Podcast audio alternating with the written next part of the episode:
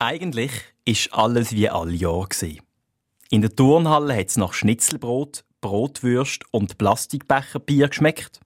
Die Festbänke sind mit blauem Papiertisch durchbezogen und mit roten Primeli verziert. Der Turnverein ist an der Bar gehangen, die Kinder an der Sprossenwand und der Dirigent Weber hat in seinem weinroten Konzertgilet mit leidenschaftlichen Hüpferli die lüpfig interpretierte Version von Eye of the Tiger dirigiert. Alles wie alle Jahre am Konzert von der Dorfmusik. Nur Tombola, für gewisse fast ein das Herzstück von dem Fest, ist das mal nicht von der Dorfmetzgerei organisiert worden, sondern vom Origami-Verein. Zwar haben wir auch eine die gönnen, aber halt nicht verwurstete, sondern gefaltete. Die farbigen Lösli sind nicht geröllelt, sondern so kleine Kranich verfaltet und haben einen Stutz mehr gekostet als sonst. Und der Hauptpreis? Eine lebensgrosse Nachfaltung vom Dirigent Weber. Die gröberen Diskussionen über den Wert von Falt- und Fleischkunst habe ich aber nicht mitbekommen. Ich bin nämlich im Gerätraum auf dem Boden gelegen.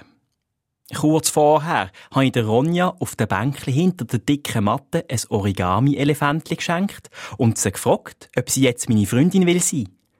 Sie können sich das gut vorstellen, müssen aber zuerst noch eine Nacht drüber schlafen. Dann ist sie zurück in die Turnhalle. In einer unbremsten Euphorie bin ich durch einen Gerätraum durchgesäckelt, aufs Minitram gekommt, leicht wie ein Origami-Kranich aufgestiegen, habe nicht berechnet, dass die Decke im Weg ist. Und jetzt bin ich am Boden gelegen, mit Schmetterling im Bauch und einem Erdbeben im Kopf. In der Turnhalle vorne hat es einen riesen Applaus gegeben.